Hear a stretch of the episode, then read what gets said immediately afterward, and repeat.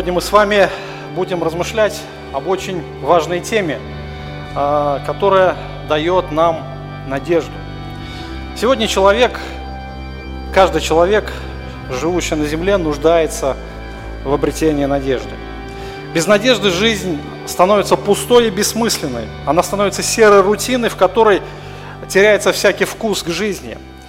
И люди в основном живут пустыми мечтами о будущем, которым ну, в большинстве случаев не суждено избыться. Люди мечтают в основном о больших деньгах, чтобы их заработать, интересной работе, славе, хорошей, счастливой семейной жизни. И очень часто у людей приходит разочарование. А, когда эти мечты рушатся, когда они не сбываются. И очень часто а, после таких великих разочарований интерес к жизни вообще пропадает. И когда человек теряет надежду на будущее, то ему очень, ну, как бы, не хочется жить. И статистика говорит, что каждый год в России на каждые 100 тысяч человек примерно 30 заканчивают жизнь самоубийством. То есть вот представьте, на наш город примерно ну, где-то 30-40 человек каждый год уходит из жизни. И причины, по которым люди уходят из жизни, они совершенно разные. Вот здесь такая статистика, статистика, почему люди уходят из жизни. То есть э, здесь мы видим, что большинство причин неизвестны. А в 19% случаев люди боятся наказания за какие-то преступления, то есть они избегают правосудия и не желая попадать в руки э, для наказания, в руки правосудия, они заканчивают жизнь самоубийством. Душевно больные люди, 18% заканчивают жизнь самоубийством. Также различные домашние проблемы, а, конфликты, домашние огорчения, э, разные страсти, а, денежные потери, также присыщенность жизни. Это тоже один из таких важных факторов. Я недавно упоминал в Южной Корее там дочка одного мультимиллионера закончила жизнь самоубийством. То есть у нее все было. И также физические болезни. То есть это а, все то, что вызывает человека э, к самоубийству. Да? Вот эти причины. И по своей сути, каким бы ни было самоубийство, всегда есть одна причина – это то, что человек теряет надежду. То есть у него а нет, э, взгля... нет взгляда на будущего. То есть ради чего стоило бы вообще жить. И если мы посмотрим на этот мир, то мы можем увидеть, что этот мир э, ничего не дает человеку, никаких обещаний, никакой надежды вообще на жизнь после смерти. Эта жизнь полна разочарований, лишений. И человек всегда надеется на будущее, в том, что оно будет лучшим – но реальность такова, что лучшие надежды осуществляются лишь у некоторых. То есть основная масса так и живет в несбывшихся мечтах. То, что касается после смерти, а, некоторые говорят, вообще ничего там нет, поэтому в Бога верить не надо, а, потому что его нет. Души тоже нет и жизни тоже нет. Когда человек умирает, то умирает все в его жизни. А религия, религия, любую религию возьмем – она тоже дает весьма смутное такое представление о вечной жизни, то, что там происходит после смерти. И в основном любая религия, она говорит о том, что а, нужно делать хорошие дела. И твои добрые дела должны перевесить злые. Если они перевесят, то возможно, нет в этом уверенности, возможно, ты попадешь в рай. Но если все-таки окажется, что твои злые дела перевесят твои добрые дела – то, возможно, ты в рай и не попадешь. И вы знаете, что по сути своей люди не знают, что им делать, вообще на что надеяться. И большинство людей говорят, ну, откуда я знаю, что там после смерти? Ведь оттуда же никто не возвращался. Никто не знает, что там происходит за гробовой доской. Но как ни странно, все-таки есть тот, кто оттуда вернулся. И на чьи слова мы можем надеяться, на чьи слова мы можем уповать. Это наш Господь Иисус Христос. И мы провозглашаем Его воскресение, то есть возвращение к жизни. Христос воскрес, братья и сестры. Слава Господу! И в этом суть нашей надежды. Он воскрес из мертвых, и Ему можно доверять. И буквально совсем недавно а мы говорили о реальности ада, что после смерти человека ждет суд. И каждый предстанет на суд Божий. Вспомним то место Священного Писания, книга Откровений, 20 а, глава, с 11 стиха написано. «Увидел я великий белый престол, сидящего на нем, от лица которого бежало небо и земля, не нашлось им места. Увидел я мертвых, малых и великих, стоящих перед Богом, и книги раскрыты были, и иная книга раскрыта, которая есть книга жизни. И судимы были мертвые по написанному в книгах сообразно с делами своими. Тогда отдало море мертвых, бывших в нем, и смерть, и ад отдали мертвых, которые были в них, и судим был каждый по делам своим. И смерть, и ад повержены в озеро огненное. Это смерть вторая. Кто не был записан в книге жизни, тот был брошен в озеро огненное. То есть вот она реальная перспектива любого человека. То есть каждый человек умирает, и он идет на суд Божий. И что там на суде? На суде предстают все его дела, все его слова, все его мысли. Книги раскрыты были. Но обратите внимание на последний стих этого фрагмента Писания, и мы видим, что здесь вдруг появляется надежда для человека. Что кто не был записан в книге жизни, тот был брошен в озеро огненное. Кто не был записан? Но возникает вопрос, а если кто записан в этой книге, то, то не брошен. Возникает главный вопрос, а записан ли в этой книге я? Если моего имени там нет, значит, моя участь в озере огненном. Но вопрос, а как, что нужно для того, чтобы быть там записанным? И как раз Иисус Христос дает эту надежду человеку, надежду безнадежному человеку. Именно то, что, наверное, не может дать этот мир. И Писание Иисус говорит, что Бог возлюбил этот мир так, что отдал Сына Своего Единородного, чтобы всякий верующий в Нем не погиб, но имел вечную жизнь. Ибо не послал Бог Сына Своего в мир, чтобы судить мир, но чтобы мир был спасен через Него. Верующий в него не судится, а неверующий уже осужден, потому что не уверовал во имя единородного Сына Божьего. Смотрите, верующий в него не судится. Именно то, что сделал Иисус Христос, это как раз является а, нашей надеждой. Его искупление, Он умер за наши грехи, Он заплатил реальную цену, чтобы мы не шли на этот суд. И Господь освободил нас от наказания за грехи. Но заметьте еще тот факт, что верующий не только освобождается от наказания за грех, но они еще что-то имеют. Они имеют вечную жизнь. Вечная жизнь, а, которая будет продолжаться в радости, в любви, которая будет наполнена счастьем, счастьем души. И в чем же суть этой вечной жизни, которую обещает Иисус Христос? каковы особенности этой жизни. И сегодня мы постараемся хотя бы частично ответить на этот вопрос. И Писание нам не так много, братья и сестры, говорит о качестве жизни вечной. Но все-таки что-то говорит. А, почему, можно задать вопрос, Бог ну, не так много уделяет времени а, в Священном Писании Э, для того, чтобы рассказать нам о небесах? Ну, наверное, э, первая причина – это потому, что мы должны верой воспринимать Господа, именно доверяться Его обещаниям. Ну, а во-вторых, это то, что, наверное, мы мало что поймем,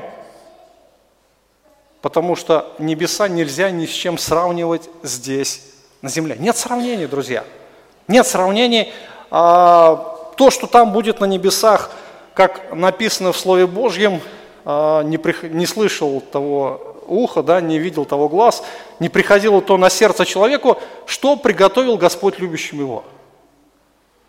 То есть мы можем как-то пытаться там, вообразить себе что-то, но всю реальную картину нам так до конца и не понять. Поэтому, может быть, э, лучше дождаться того момента, когда мы придем уже в то место и воочию э, увидим все, что приготовил нам Бог. Но Все же, все же, а, сегодня мы будем говорить о небесах. Именно то место, которое а, дает верующим Бог, которое обещает верующим Господь. И это наша реальная надежда. Это не пустая, пустые мечты, это реальная надежда, братья и сестры. Итак, а, главная идея или главная мысль сегодняшней проповеди – небеса – это реальная надежда для всех верующих во Христа. Сегодня мы будем с вами говорить о небе. Если спросить вас, братья и сестры, те, кто пошел за Христом, куда вы идете, что вы можете сказать на это? Ну, не так много информации, да, не так много. Мы знаем, что там будет хорошо. Этим все сказано. Там будет отлично, там будет радостно, там будет все прекрасно. То есть а, не так много мы можем сказать о небесах. И все же то, что Господь говорит, давайте мы немножко поразмышляем а, об этих местах Священного Писания. Итак, небеса – это прекрасное место. То есть что это за место? Мы посмотрим, что говорит Бог о месте вечной жизни святых. То есть, во-вторых, это а, глубокое общение. Небеса – это а, где мы будем непрестанно общаться с Богом, где пройдут все земные переживания – и небеса – это реальная будет надежда для земных странников, то есть для верующих. Итак, небеса – это прекрасное место вечной жизни святых. Небеса – это святое место. То есть мы должны помнить о том, что там все будет наполнено святостью Божией. То есть если там пребывает Бог, а Бог свят, в Его присутствии нет ничего нечистого. И когда апостол Иоанн был восхищен на небеса, то увидел ту небесную обстановку, которая его поразила, поразила своей необычностью, своей красотой. И там он увидел престол на небесах, он увидел святых ангелов, он увидел святых людей. То есть там все было наполнено кристальной чистотой. Там а, нет никого, кто бы обладал хоть чуть-чуть, знаете, вот этой нечистой, может быть, даже мыслью, или вообще хоть чуть-чуть доли какой-то нечистоты. А, Иоанн описывает это так, 22 глава, книга Откровения, 3 стих. «И ничего уже не будет проклятого, но престол Бога и Агнца будет в нем, и рабы будут служить Ему». Смотрите, ничего уже не будет проклятого. То есть все, что находится под проклятием, все, что не угодно Господу, ничего там не будет. Все падшие ангелы во главе с сатаной, все люди, которые не примирились с Богом, все люди, которые бунтовали против Бога, будут осуждены, они будут брошены в озеро огненное. Все нечестивые исчезнут. Бог взял святых ангелов, всех спасенных людей и создал из них новую вселенную – а, которое будет вечно с ним существовать.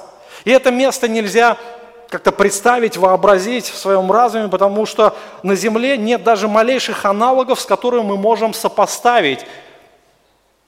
И еще одна причина, потому что мы находимся в греховных телах. Как это жить в отсутствии греха? Вы это можете представить? Ну, представить можно, но ощутить это во всей полноте, наверное, невозможно. И все-таки Иоанн пытается найти какие-то аналоги, аналоги, но эти аналоги, э, прообразы, они наши чувства как-то не впечатляют, да, ничего не производят в нас. 21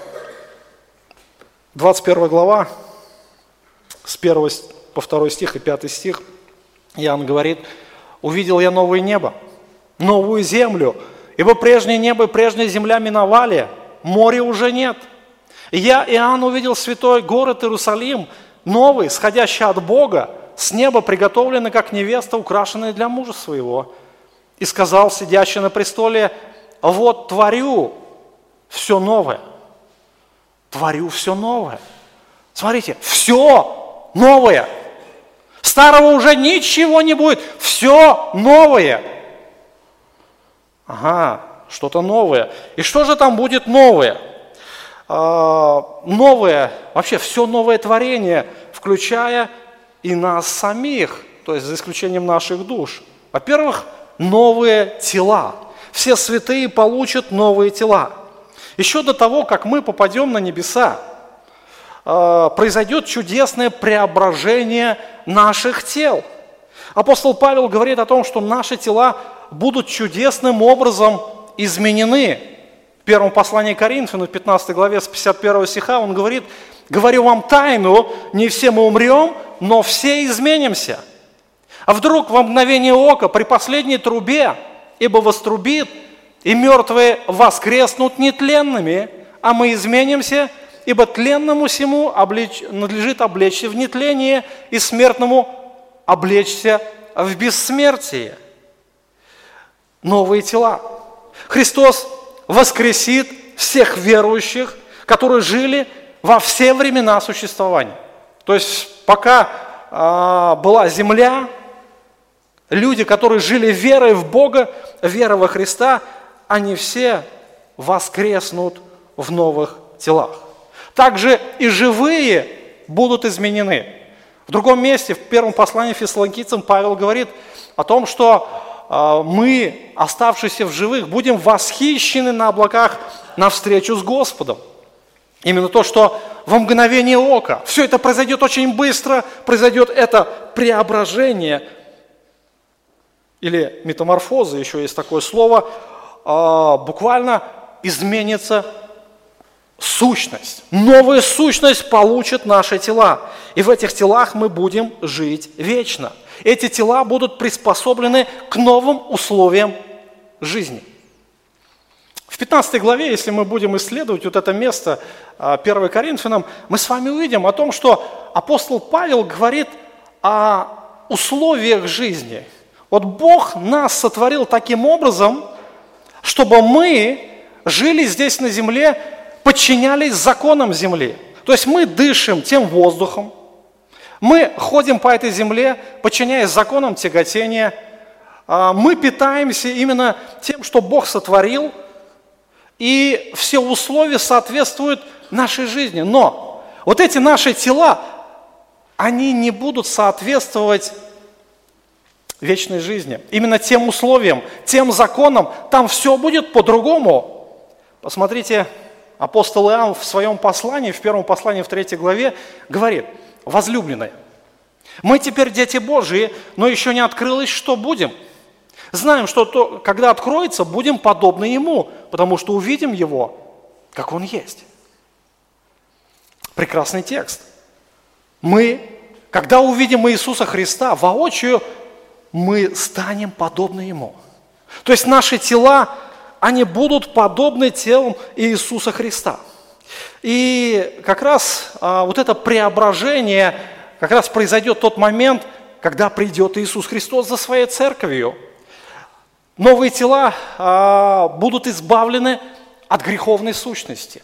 То есть даже находясь здесь на земле, даже будучи искупленными детьми Божьими, мы все еще находимся в греховной сущности. Грех еще влияет на нас, грех воздействует на нас, так или иначе мы живем под воздействием греха. И нам приходится признать тот факт, что мы согрешаем. И часто приходится нам падать. Очень часто приходится нам каяться, просить прощения, то есть исправлять свои ошибки. Это как раз плод, это результат действия нашей греховной плоти в нас.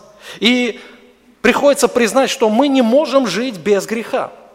Но получив новые тела, которые будут подобны телу воскресшего Господа, человек будет избавлен от присутствия греха.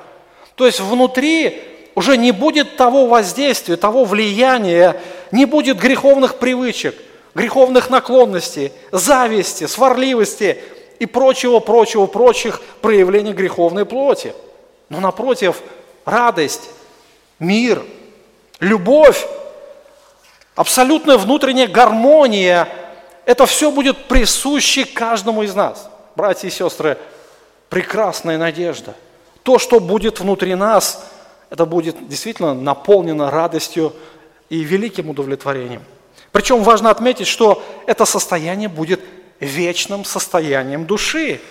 Мы будем абсолютно счастливыми людьми. То есть это то, что сделает для нас Господь. Он даст нам новые тела, которые из, будут избавлены от греховной сущности.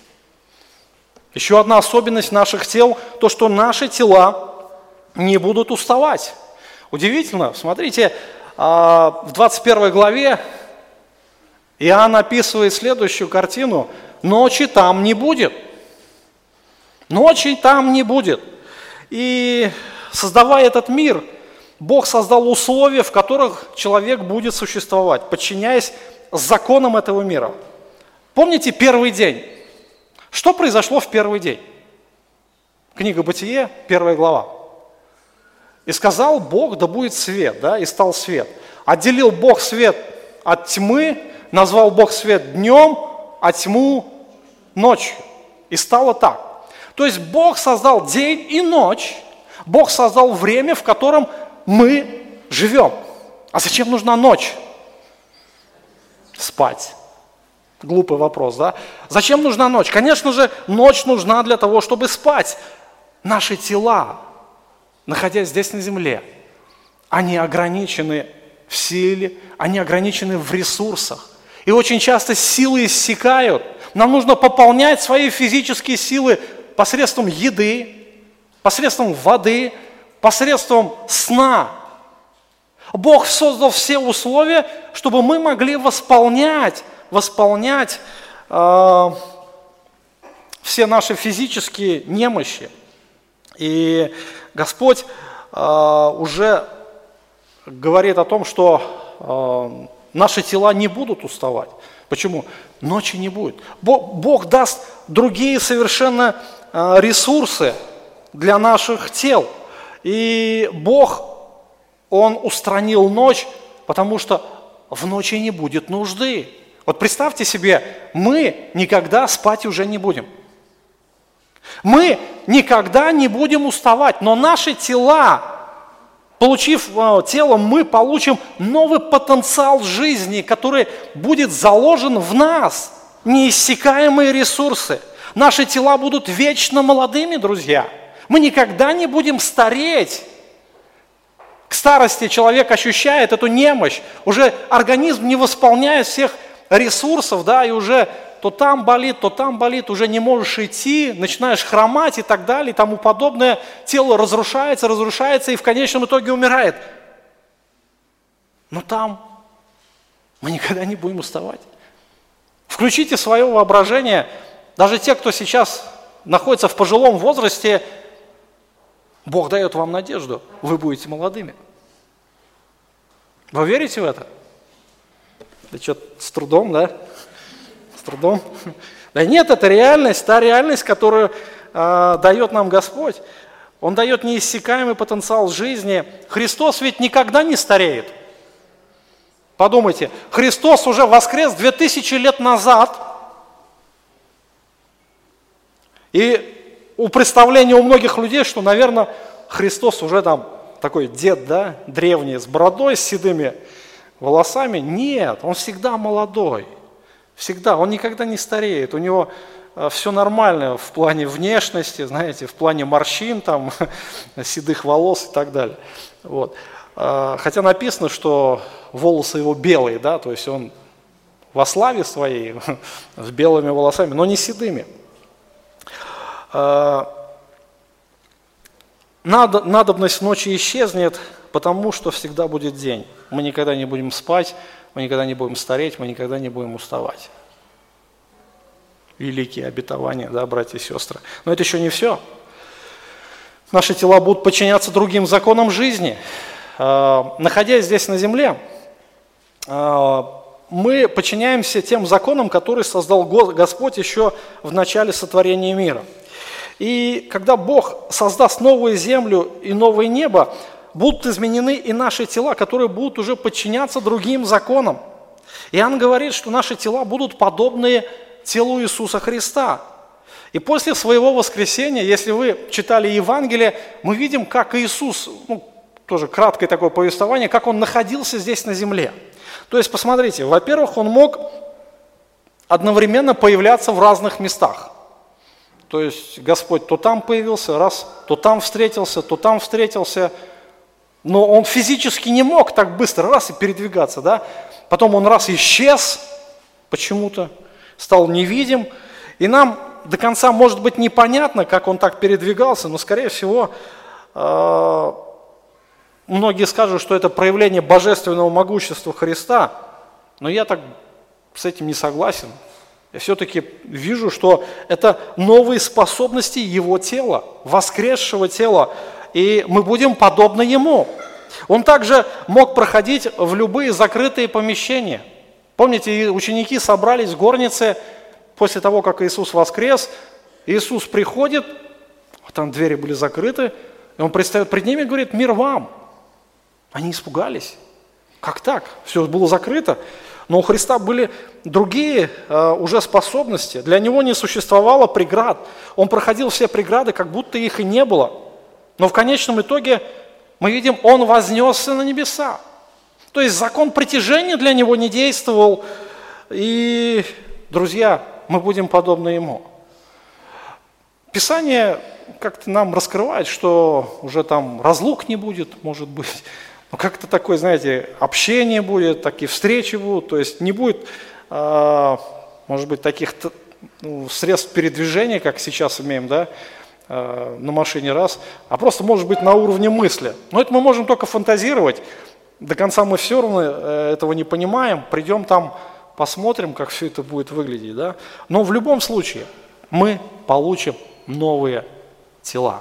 Новые тела, которые будут иметь новые способности, новые ресурсы, неиссякаемые ресурсы, и которые будут подчиняться другим законам. Это то, что а, Бог говорит, творю все новое. То есть мы будем изменены, да, то есть мы сами, наша сущность будет изменена. Но будет еще также изменен и климат. То есть Господь создаст новый климат а, для святых людей.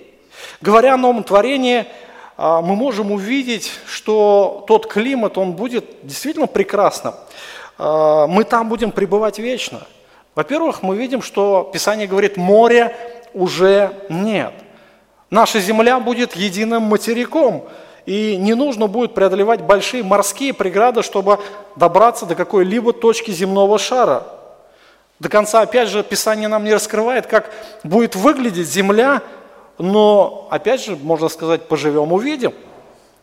А, мы уже говорили о том, что ночи не будет, то есть э, будет вечный день, и посмотрите, 22 глава, 5 стих, э, написано, «Ночи не будет там, и не будут уметь нужды в светильнике, ни в свете, в солнечном, ибо Господь Бог освещает их, и будут царствовать во веки веков». И надобность, опять же, мы как отмечали до этого, во времени отдыха будет отсутствовать, потому что тела наши не будут уставать. Но здесь интересная особенность, посмотрите еще то, что э, Писание нам раскрывает. Солнца уже нет. Солнца уже нет. Бог будет вечным светом, который будет постоянно все освещать. Интересное наблюдение. Если вы внимательно читали книгу «Бытие», вы увидели одну интересную особенность. Что сотворил Бог в первый день? Свет – он сотворил солнце? Нет. А когда было сотворено солнце? В четвертый день. В четвертый день было сотворено солнце, то есть естественные светильники, как написано, луна, солнце, звезды, да? Но вопрос, а что же все-таки освещало землю эти три дня? Сам Бог. Вы понимаете, а, тогда не было на тот момент физического света. То есть Бог, Он сам есть свет, для Него не нужен свет, этот свет нужен для нас, для людей, чтобы мы могли все видеть, все могли э, постоянно э, осязать да, своими глазами. И Бог сам освещал, Бог сам освещал землю. И вдруг здесь мы видим уже вечный свет сам Бог вдруг вступает в такие, а, как бы сказать, качества быть постоянным источником света для человека. Постоянный источник света для человека. То есть мы будем видеть самого Бога, который будет настоящим светом.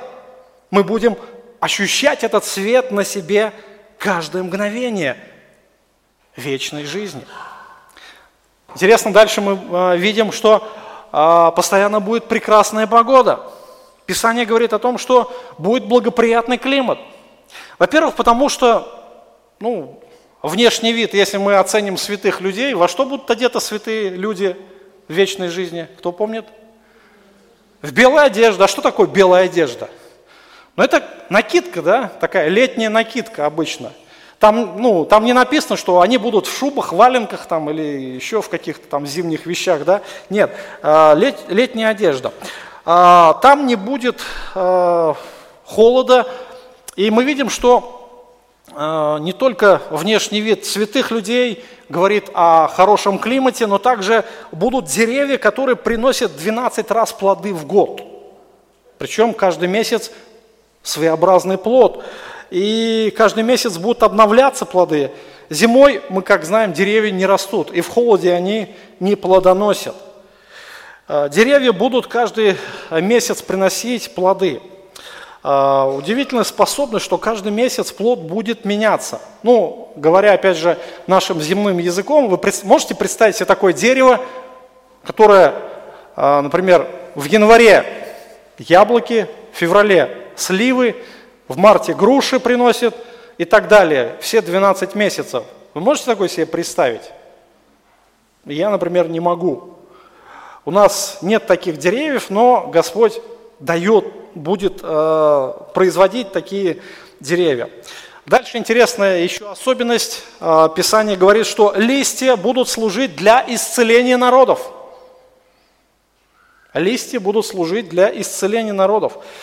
Э, ну, возможно, возможно, будут какие-то несчастные случаи. Не знаю, упал, ногу сломал там, ну, Возможно ли такое будет, я не знаю, но Писание говорит, что листья будут служить для исцеления народов, то есть, другими словами, доктора уже будут не нужны, больницы будут не нужны, но если даже что-то будут, ну, происходить такое будет, несчастный случай, да, они никогда не будут смертельные, потому что наши тела уже не будут умирать, а переломы будут залечивать эти листья. Или же их кушать будут, или же прикладывать, я не знаю. Но так говорит Слово Божье. Мы можем только, опять же, это все представить, друзья. А, нет подробной информации, а, поэтому у нас есть только наше воображение, наши мечты, да, и вот та скупая информация Слова Божия. Но факт остается фактом. Всякое слово в Писании, слово Бога, оно истина. Итак, новые тела, новый э, климат, новый климат. И дальше мы читаем о том, что будет новый город. Новый город. Вообще э, удивительный город. Если представить, опять же, земным языком, так вы знаете, земным воображением, то ну, что-то не очень впечатляет. Ну, город как город. Но Иоанн, он когда все это увидел, его, наверное, язык, он такой был немощный, и он пытался все это описать, но это все так выглядело коряво, знаете, коряво. И у него плохо это получилось. я думаю, что, окажись мы на месте Иоанна, мы бы еще хуже бы написали бы. У нас нету просто в языке слов, знаете, таких подходящих, чтобы описать всю полноту. И я еще раз хочу вам сказать, придем туда, увидим всю красоту. Да? Поэтому не отчаивайтесь, не переживайте, что может быть до конца не ясно, что там как будет. Ну давайте мы а, прочитаем, прочитаем а, книгу Откровения с 21 главы, с 10 по 21 стих, то есть то, о том новом городе, немножко поразмышляем. «Вознес меня в духе на великую высокую гору, показал мне великий город, святой Иерусалим, который исходил от Бога с неба, он имеет славу Божью. Светило его подобно драгоценнейшему камню, как бы камню яспису кристалловидному. Он имеет большую высокую стену, имеет 12 ворот, на них 12 ангелов. На воротах написано именно 12 колен сынов Израилевых. С востока трое ворот, с севера трое ворот, с юга трое ворот, с запада трое ворот. Стена города имеет 12 оснований, на них имена 12 а, апостолов Агнца говоривший со мной, имел золотую трость для измерения города а, и ворот его, и стены его. Город расположен четырехугольником, длина его такая же, как ширина. А, измерил он город тростью на 12 тысяч стадий, длина и широта и высота его равны. И стены его измерил а, во 144 локтя, меру человеческую, какова мера и ангела. Стена его построена из ясписа, а город был чистый золото, подобен чистому стеклу. Основание города украшены всякими драгоценными камнями. Основание первое – яспис, второе – сапфир, третье – халкидон, четвертое – смарагд, пятое – сардоникс, шестое – сардолик, седьмое – хризолит, восьмое – верил, девятое – топаз, десятое – хризопрас, одиннадцатое – гиацинт, двенадцатое – аметист, и 12 ворот, 12 жемчужин, каждые ворота были из одной жемчужины. Улица города, чистое золото, как прозрачное стекло. Что-то радости не вижу, восхищения не вижу. Беден язык, да, братья и сестры? Но ну, удивительно, удивительно, нас, какой бы ни был беден язык апостола, то мы можем представить его восхищение. Именно то, та сама атмосфера, которая там пребывала, и тот город, который Бог приготовил нам. И мы видим, что а, у этого города, во-первых, неописуемая красота. Именно то, что а, не поддается человеческому сравнению. И Иоанн писал это с таким великим воодушевлением и восторгом. И, конечно же, а, жалкие подобия, которые он пытается произвести, не дают той полной картины этому городу. То есть этот город находился в каком-то другом пространстве. Если мы с вами обратим внимание на детали а, текста Священного Писания, мы увидим, что а, город, он как бы снисходит, он как бы находится в воздухе, а, он как дирижабль, знаете, парит и вдруг снисходит. Удивительно. А, чтобы построить, например, дом здесь на земле, что нам нужно? Нам нужно построить основание, фундамент глубокий заложить, потом строить стены, ставить крышу и так далее. Но здесь совершенно другая картина. Город не стоит на земле, он снисходит. Это чудо, это удивительное а, то, что видит Иоанн. А, город а, сияет красотой, материалы его, драгоценности, да, чистое золото, креста, как прозрачное стекло написано. Золото, как прозрачное стекло. Опять же, что это такое, я не знаю. Как золото может быть как прозрачным. Но э, все это в реальности будет существовать. Э, мы, может быть, даже не способны включить воображение настолько, но это все реальность. Э, обратите внимание на текст Священного Писания, вы узнаете послание к евреям, 10 глава, 34 стих. Э, там была обстановка, автор обращается к верующим, он говорит, что во время гонений то есть э, они приходят домой после скитаний и находят дом разграбленным. Но их реакция. Вы, говорит, расхищение имения вашего приняли с радостью. Почему? А вы знаете, что у вас есть на небесах имущество лучшее и неприходящее. На небесах есть имущество лучшее и неприходящее. То есть вот это на самом деле надежда. Надежда и упование. Вот эти верующие знали, что Бог приготовил им город. Они а, понимали, что это имущество будет вечным. И любое, если мы посмотрим на наше имущество, домой придете, да, посмотрите, и даже самая новая вещь, через год, через два, через пять, через двадцать, она будет такой старой уже выглядит. И она устаревает, ветшает ее можно выкинуть. Посмотрите на а, вещи, например, а, те, которые пользуются бытовой техникой, например, да, там телевизор или там телефон, телефон или компьютер. Можно купить новый компьютер, можно радоваться ему. Через года три вы скажете, фу, старье. Уже настолько все это обновилось, постоянно все совершенствуется, постоянно все а, улучшается, старое оно ломается, выходит из строя. И есть некоторые вещи, которые уже нельзя будет а, пользоваться, потому что они вышли уже из обихода. Ну, молодежь, например, знает, что такое дискета, да, дискета компьютерная. Кто ей сейчас пользуется? Или, например, что такое пленочный фотоаппарат, знаете, да? Кто пользуется сейчас пленочными? Ну, может быть, кто-то и пользуется, но таких людей единицы. Почему? Потому что сейчас все а, в цифровую технику переведено, в цифру, как говорят. А, технология совершенствуется, но, но нет предела. Проходит время, еще лучше. Проходит время, еще лучше улучшается, еще лучше. Но представьте, какая-то вещь, которую уже нельзя улучшить. Представляете, нет? Ее нельзя улучшить, она уже совершенная. И причем эта вещь вечная. Она никогда не будет ломаться. Никогда. Вот автор послания к евреям говорит, имущество у вас будет лучшее и неприходящее.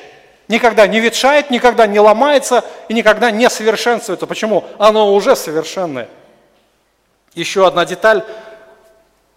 Все, что делает человек, оно совершенствуется.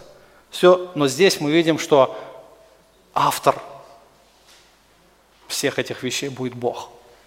Он строитель города, и он обустроит всю нашу жизнь. Удивительно. У него совершенная технология, прекрасное место, и никогда этот вечный город не разрушится. Мы можем восхищаться вообще, вот поедем куда-нибудь в Европу или, например, там в Золотое кольцо России, мы можем восхищаться архитектурой, архитектурой того, что построили людям несколько веков назад или сейчас строят такие внушительные здания, мы говорим, о, какая красота! Посмотрите на, вот сейчас там в Сирии Пальмира, да, там развалины. Говорят, о, как красиво, но а развалины. Рано или поздно это все разрушится, но Иерусалим, Новый Иерусалим, никогда не разрушится, никогда не обветшает, никогда не утратит своей красоты. Это то, что приготовил нам Бог. Почему вся архитектура, все строения рушатся, ветшают? Потому что это творение рук человеческих. Но Новый Иерусалим – это творение Бога, совершенного Бога, и у него совершенные технологии. Мы видим а, у этого города внушительные размеры – а, Иоанн, описывая а, этот город, показал о том, что в этом городе ну, его размеры да, какие. Длина, широта и высота имеет один размер. Это примерно куб. Представляете, куб, да? Что за куб? Он говорит, 12 тысяч стадий. Ну, представьте себе, одна стадия примерно 200 метров, то есть 2400 километров. Вот городишко, да, такой. Ладно, как, можно представить 2400 туда, 2400 ширина, длина, а высота 2400. Это что за здания такие там будут? Я когда начинаю об этом думать, у меня все это, это приходит в тупик. Я не могу это представить. Я говорю, Господь, что увидел Иоанн? Вообще, что ты там приготовил? Вообще удивительная картина. И, конечно же, беден человеческий язык. А все, что видел Иоанн, нельзя найти сравнение здесь на земле. Нельзя найти, нельзя даже представить. И даже те жалкие сравнения, они ничего не дают, они не приводят в восторг. Вот когда придем, мы действительно придем в восторг и просто дух захватит от всего увиденного. И это то, что Бог приготовил нам. Также мы видим необычные ворота. И он описывает красоту и необычайность ворот. 12 ворот будет у города, и каждый ворота – это одна жемчужина. Что такое жемчуг? Ну, это украшение да, такого белого цвета, которое берется из ракушки. То есть, если большой жемчуг, то он очень дорогой. Вот. Но здесь описана вообще красота этих ворот. И он говорит, 144 локтя стены, высота стен 144 локтя, это примерно, ну сколько, 70 с лишним метров. Ну, ворота чуть больше стен, да, ну или одинаково со стенами. Так, да? 70 метров жемчужины, можете представить? Не знаю. В общем, кто-то скажет, сказка, ерунда все это. Ну, если вы так говорите, значит, говорите, но Бог не обманывает. То, что обещает Бог, Он сделает. Это прекрасное место, которое приготовил Бог для жительства Его святых. Мы будем жить в прекрасном месте, которое нельзя описать словами. Это надежда наша, друзья. Это основание, Слово Бога. Куда мы идем? Где мы будем? Господь открывает нам. Но это еще не все. Небеса – это место глубокого общения с Богом. То есть Бог будет центральной личностью там. Псалмопевец в 72-м псалме, Асаф, помните э, ту историю Асафа, у кого будет желание, перечитайте дома этот псалом. Э, он глубоко переживал в своем ну, как бы, духовном состоянии. Но когда Бог открылся ему, это был, наверное, самый счастливый момент его жизни. И он восклицает, я всегда с тобою. Ты держишь меня за правую руку. Ты руководишь меня советом твоим, потом примешь меня в славу. Кто мне на небе? С тобою ничего не хочу на земле. Удивительные строки. Бог является главным объектом желаний верующих. А мы начинаем познавать Его здесь, на земле. И чем глубже мы соприкасаемся с Богом, тем больше мы хотим знать Его, видя Его совершенство, Его святость, Его любовь, Его благодать. То есть Он – центр всей нашей жизни. И по мере нашего познания Господа возрастает наша любовь к Нему. Чем больше мы Его познаем, тем хочется больше быть с Ним. Когда настанет смерти, момент смерти, мы увидим Христа воочию. Мы увидим Его таким, какой Он есть. И псалмопевец как раз а, говорит о своих желаниях. Посмотрите, а, он говорит, что здесь на земле ты руководишь меня, держишь меня за правую руку. Когда я умру, потом примешь меня в свою славу. Но, смотрите, его желания какие. Кто, говорит, мне на небе? Другими словами, мне, говорит, небеса не нужны без тебя. Что мне эти небеса, если тебя там не будет? И жизнь земная, она пустая без тебя. С тобой ничего не хочу на земле. Бог является главная ценность в жизни псалмопевца. Не только псалмопевца Асафа, но Бог является главной ценностью жизни любого верующего. Без Бога э, той личности, э, главной личности нашей жизни, все теряет смысл. Друзья, даже те небеса, о которых мы с вами говорили сейчас, они теряют всяческий смысл. Небеса без Бога будут пустыми. Господь является величайшим совершенством, и только Он может наполнить нашу жизнь радостью и смыслом. Уберите Бога из вашей жизни, пусто. Все остальное теряет смысл. Павел также выражает эту идею в послании филиппийцам, 1 главе, 21 стиха. «Для меня жизнь, буквально жить Христос, и смерть приобретение. Если жизнь во плоти доставляет плод моему делу, то не знаю, что избрать, влечет меня и то, и другое, имею желание разрешиться и быть с Христом, потому что это несравненно лучше, а оставаться во плоти нужнее для вас». Павел концентрирует свое внимание на личности. Он говорит, для меня жить, смысл жизни – это Христос. Без Христа нету жизни. И потом он говорит, я, говорит, имею желание разрешиться, то есть оставить плоть, да, или умереть. И быть с Христом, почему это несравненно лучше. Не просто попасть в Царство Небесное, не просто унаследовать вечный город, но быть с Христом. Христос есть центр – без Христа все теряет смысл. Когда мы думаем о небе, о его привлекательности, то мы можем увидеть эти жемчужные ворота, улицы золотые. Мы можем увидеть те драгоценности, которые наполнен этот город, которые искрятся в сиянии Божьей славы. Мы можем увидеть э, наших родных, близких, родственников, воссоединиться с ними, возрадоваться в глубоком общении.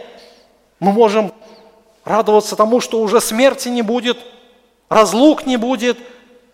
Мы могли мечтать, а, что мы достигнем совершенства Но из этого совершенства придет, а, оно исходит только от самого Бога. Без Бога все пусто. Без Бога нет ничего, нет ничего доброго. Самая лучшая, самая славная реальность небес будет сам Бог. Братья и сестры, это очень важная идея, которая начинается здесь, на земле. И мы должны помнить а, о этой истине, концентрировать внимание на этой личности. А, апостол Иоанн говорит, ту описывая небесную картину, слышал я громкий голос с неба, говорящий, вот скиния Бога с человеками, и Он будет обитать с ними, они будут Его народом, сам Бог будет с Богом их. Говоря о небесах, это самое прекрасное место в Священном Писании. Это самое лучшее, что может быть на небесах. Посмотрите, вот скиния Бога с человеками.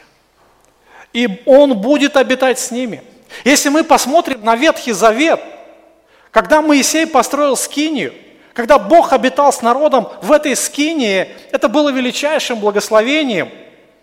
Но в святое святых никто не мог зайти, кроме первосвященника, один раз в год. Никто не мог созерцать славу Бога, но здесь мы видим, что Бог открывает небеса.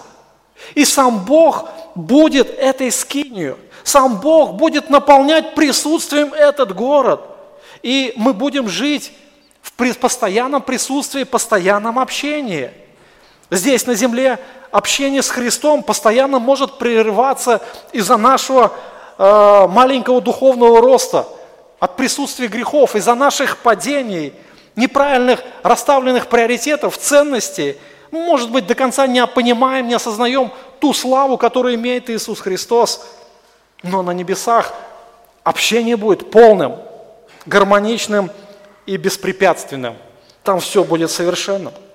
Триединый Бог будет в постоянном присутствии с нами. Мы будем созерцать Его красоту, созерцать Его славу, и это будет самым величайшим наслаждением в небесах, самым величайшим вечным наслаждением. И здесь на земле, общаясь с Богом, мы также испытываем величайшую радость и наслаждение от Его присутствия, но там это наслаждение будет совершенным. Оно никогда не прервется. Почему? Греха не будет. Все будет в гармонии. Высшая радость небес – это не опыт совместного поклонения Господу, который будет на небесах тоже совершенным – Высшая радость – это не воссоединение с близкими людьми, хотя и это тоже будет. Высшая радость – это не наслаждение красотой небесного города, всеми богатствами, благословением, все, что там будет, наслаждение от тех плодов, которые святые будут вкушать. Но высшая радость – это непрестанное общение с Богом и наслаждением. Это то главное, чем будут наполнены небеса. Книга Откровения говорит, храма же я не видел. 21 глава, 22 стиха. Храма же я не видел, ибо Господь, Бог Вседержитель, храм Его и Агнец. Город не имеет нужды ни в солнце, ни в луне для освящения своего, ибо слава Божия осветила его, и светильник его Агнец. Удивительно, что э, на небесах храма не будет. Почему? Потому что в храме Храм – это то место, где жил а, Бог в среде народа израильского в Ветхом Завете. И храм – это место поклонения, место а, соприкосновения народа Божьего с Богом. Но здесь не будет храма. Почему? А потому что Бог будет обитать везде. То есть все, все небеса – это будет единый храм. Небеса будет напол, будут наполнены Господом. Новое небо, новая земля, Новый Иерусалим, это все будет являться храмом Бога, потому что присутствие Бога и присутствие Христа будет неограниченным и заполнит собой абсолютно все, друзья. На небе не будет никакого расстояния до Бога. Расстояние не нужно, Бог будет всегда рядом. Небо – это место наслаждения от полного, абсолютного присутствия Бога. Опять же, если мы наблюдаем нашу жизнь здесь на земле, мы видим, что э, мы не видим Бога такой, как Он есть. Мы не ощущаем Его так, как хотели бы, может быть, ощущать. Почему? Хотя Бог являет себя. Почему? Ответ прост. Мы находимся в греховной плоти. Мы не можем созерцать Бога в Его славе, потому что наша греховная плоть, она не может существовать со святым Богом. И когда Бог являл свою славу святым людям, мы видим их реакцию. Они падали ниц, они не могли находиться в присутствии святого Бога. Приходило осознание своей порочности, греховности, и это не давало человеку увидеть Бога. Но на небе мы будем избавлены от присутствия греха и нечистоты. Мы увидим Христа воочию. Братья и сестры, это великие обетования. Что может удовлетворять нас сегодня здесь? Чего мы ищем на самом деле? Какие ценности? Дом, работа, продвижение по службе, э, достаточность денег. Мы можем назвать много того, чего мы ищем здесь на земле. Но как насчет того, чтобы познавать Бога, чтобы увидеть Бога, чтобы искать Его славы, наслаждаться им лицом к лицу? Бог дает нам великую привилегию иметь общение с Ним сегодня уже. Посредством Божьего Сына, находясь уже здесь на земле, мы можем созерцать Его славу. Там на небесах будет совершенное поклонение – мы будем находиться в непрестанном поклонении, друзья. Непрестанное. То есть вот поклонение мы характеризуем здесь, когда мы сейчас собрались, когда мы слушаем Слово, поем Богу, молимся Господу, да. Когда мы уходим, мы тоже стараемся Ему поклоняться в действиях, но там будет постоянное, постоянное э, место поклонения, э, непрестанная хвала, и причем это поклонение будет исключать лицемерие, пустую формальность, какая-то э, бесполезная обрядовость. Это все будет отсутствовать. Там поклонение будет естественным, братья и сестры. Посмотрите на свое сердце. Вот когда вы приходите сюда, когда вы поете, с каким сердцем вы поете? Когда вы молитесь, с каким сердцем молитесь? И я думаю, что э, мы увидим, что наше поклонение, оно несовершенно. Несовершенно. Но там все будет естественно, там все будет в совершенстве. Еще один текст, 3-4 стих 22 главы. Мы уже читали его. «Ничего уже не будет проклятого, но престол Бога и Агнца будет в нем, рабы будут служить Ему, и узрят лицо его, и имя его будет на челах их. Еще один фрагмент, посмотрите, «А рабы будут служить ему. Рабы будут служить ему. Служение Богу, то есть небеса – это место служения. Конечно, оно начинается здесь, на земле. То есть все, что мы делаем ради Господа, мы делаем для Его славы. Мы этим служим Ему, но опять придется признать тот факт, что наше служение перед Господом, оно несовершенно. И часто оно лицемерно. Приходится признать тот факт, что очень многие христиане вообще Ему не служат. Они живут только для себя, для своих нужд, для своих благословений. Но там служение Богу будет постоянно – мы будем заниматься постоянной работой для Господа. Это будет творческая работа.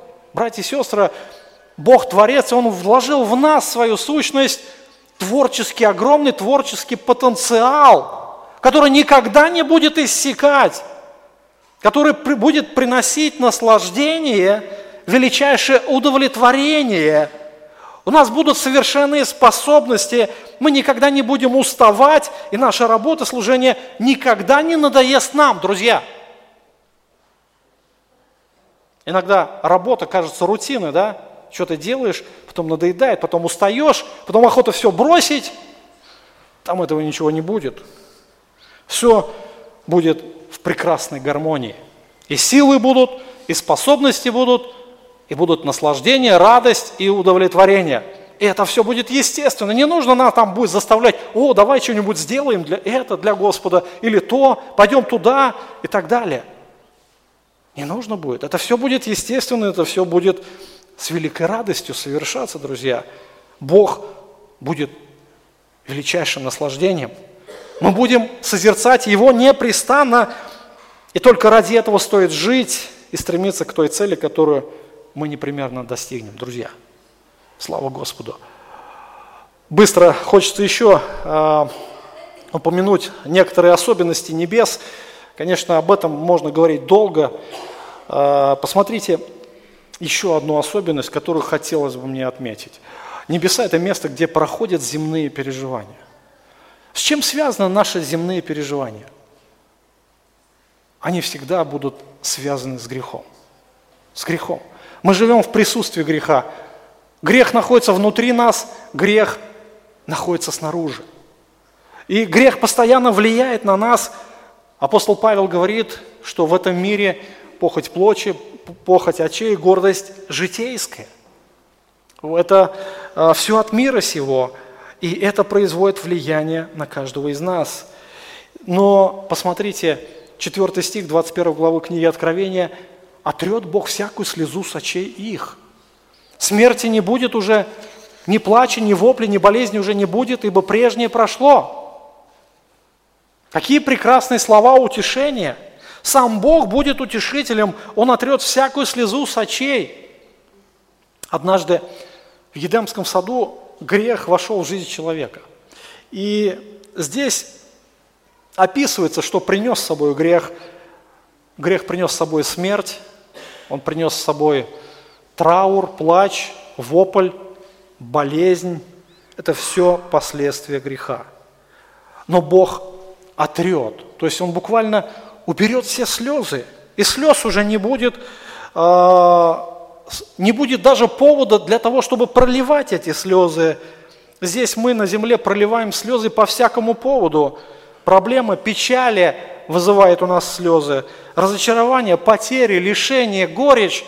Все это факторы, которые вызывают у нас слезы, немощи, страдания, боли. Это то, что вызывает у нас слезы но на небе ничего этого не будет, друзья. Прекрасное обетование. Там не будет никакого даже повода, чтобы заплакать. То есть плач или слезы – это всегда следствие чего-то, да? Следствие э, каких-то проблем, переживаний нашей души. Слезы несчастья, слезы бедности, слезы одиночества, слезы утраченной любви, слезы сочувствия, милосердия, жалости, слезы одиночества – а, слезы невинно наказанных, слезы покаяния, слезы сожаления, слезы раскаяния, пренебрежения, слезы тоски по тому, что ушло навсегда. Это все слезы. Но все это уйдет, все это пройдет бесследно, настанет блаженство, радость, счастье. Все это будет вечно. Слезы, которые э, мы видим как раз это следствие того, о чем мы видим в этом тексте. А, смерть, болезнь, вопль, плач и так далее. Один толкователь говорит следующее, что человек даже не будет никаких даже слезных протоков. Наше тело не будет содержать никакой воды. Это будет новая форма существования. Если не будет воды, то ни о чем будет и плакать. Ну, можно с этим не соглашаться, но может быть так и будет. Смерть является главным врагом человечества. Посмотрите, смерти уже не будет. Смерть разрушает все наши планы, все наши мечты, все наши надежды. Смерть разлучает с собой близких людей. Это факт, с которым человек никогда не сможет смириться. Но Христос сделал для верующих смерть радостным событием. Именно тогда, когда смерть становится другом. Почему? Заканчиваются переживания, заканчиваются страдания, заканчивается все, что связано с грехом в этой жизни. И смерть – это а, как раз тот момент, когда мы увидим Христа. Плач людей – это тоже нормальное явление. А, плача уже не будет. Плач не происходит просто так. это естественная реакция человека на негативные явления жизни. Горе, печаль, страдания, бедствие, депрессия – все это вызывает плач. Вопль. Что такое вопль? Это крик души. Это крик, это то, что человек загнан в угол. У него безвыходная ситуация, и он просто уже от безвыходности кричит. Он может быть не физическим образом это выражать, он может просто внутри, душой уже вопить от безысходности. И дальше еще один фактор, от которого избавит Господь, это болезнь. Очень часто люди поздравляют друг друга, говорят, главное здоровье, желаю здоровья. Здоровье будет, все будет. Здоровье главное. Помните, сатана сказал Господу про Иова, когда речь шла, за душу свою человека даст все, что у него есть. Все абсолютно за свое здоровье отдаст. И, конечно же, мы испытываем разного рода немощи. Кто-то больше, кто-то не меньше, кто-то лежит на постели уже многие годы, кто-то, может быть, просто иногда насморком даже не заболеет.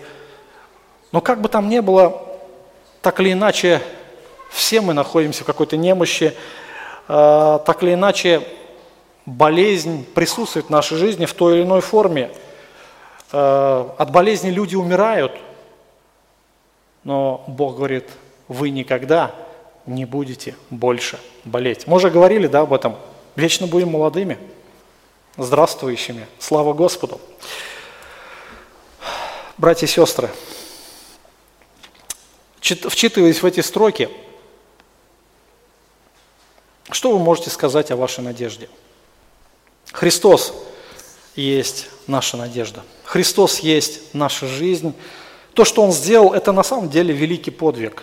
И дай Господь, чтобы каждый из нас держался за Христа. Автор послания к евреям, описывая как раз эту надежду, надежду показывает сущность людей, обретших надежду во Христе. И он называет их странниками. Странниками. 11 глава послания к евреям написано следующее. «Все эти умерли в вере, не получив обетования, а только издали видели оные и радовались, и говорили себе, что они странники, пришельцы на земле. Ибо те, которые так говорят, показывают, что они ищут Отечество. А если бы они в мыслях имели то Отечество, из которого вышли, то имели бы время возвратиться. Но они стремились к лучшему, то есть к небесному. Посему и Бог не стыдится их, называя себя их Богом, ибо Он приготовил им город. Бог приготовил город тем людям, которые ищут Отечество на небесах. И Господь э, поместил здесь нас на земле и дал нам эти обещания. И если мы действительно держимся за эти обещания, то, в принципе, а, верующих на земле уже ничего не держат. Апостол Павел говорит о том, что наше же гражданство теперь на небесах, откуда мы ожидаем Спасителя нашего Господа Иисуса Христа, который преобразит тело унижения нашего по образу тела славы Его, действием той силы, которую Он может подчинить себе все. Наше гражданство – мы небожители, и мы идем к себе домой. А здесь на земле мы всего лишь странники. Представьте себе, что вы приехали в чужую страну, вы просто гости, у вас нет ничего там своего, у вас нет прав, у вас нет никаких привилегий. И если что-то с вами случается, то правительство той страны не несет за вас никакой ответственности. Христиане – это странники. Странники пришельцы здесь на земле – у нас здесь всего лишь временное поприще. То, что Бог дал нам здесь на земле, это все временно, оно ветшает, и оно может уйти вообще в небытие. Но там на небе у нас свой дом. Братья и сестры, это великая надежда. Это та надежда, которой реально живут люди. Люди, э, которые реально веруют во Христа. История показывает о том, что очень многие отдали эту жизнь ради той надежды. Это их реальность. Друзья, если вы еще не примирились с Богом, то вы можете сегодня найти с Ним мир и обрести настоящую надежду. Ту надежду, которую дает Христос. Помните о том, что Христос взял ваше проклятие на себя. Он умер за ваши грехи и сделал все для вашего спасения. Просто вам это нужно принять, вам в это нужно поверить. И если бы не было Христа, то не было бы надежды. Христос – надежда наша. Вся слава будет Ему. Помолимся.